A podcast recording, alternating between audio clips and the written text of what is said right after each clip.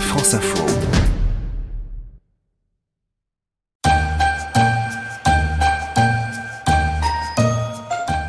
Demain soir, beaucoup d'enfants attendront leur cadeau du Père Noël. Mais beaucoup d'entre eux se posent des questions comme le petit Mathieu. Il y a beaucoup d'enfants qui ont des cadeaux du Père Noël? Oui, beaucoup. Selon l'Institut de la statistique, même si tu retires une partie des enfants musulmans, hindous, juifs et bouddhistes, il en reste quand même 300 millions. Et le Père Noël devra donc emmener 300 000 tonnes de jouets dans plus d'un million de mètres cubes. Ça pèse lourd il porte tout ça sur son dos? Bien sûr que non, mais comme tu sais, il a un traîneau avec des rennes. Mais en supposant qu'un renne volant emporte plus de charge qu'un renne normal, il faudrait un million de rennes pour tirer un chariot de 600 km de long, ce qui fait un attelage de plus de 2000 km. Ou alors, il lui faut 300 000 traîneaux. Mais là, on risque l'encombrement aérien.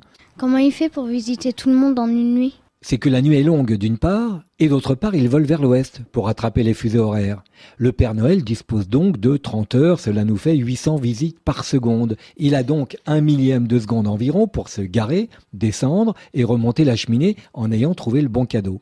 Et puis autre chose, t'as laissé des friandises bien sûr. Eh bien, s'il les avalait toutes, son embonpoint augmenterait de 850 tonnes. Mais on sait qu'il est raisonnable. Et les rennes, comment ils font pour voler? Ça vole un renne c'est en effet une exception car il n'y a pas de mammifères qui volent sans ailes, mais le problème c'est la vitesse car ils doivent voler à 1300 km par seconde. À cette vitesse, les satellites qui reviennent sur Terre se désintègrent. On a choisi les rennes car ils résistent à des températures très négatives, mais apparemment ceux-ci résistent également à des températures de quelques milliers de degrés.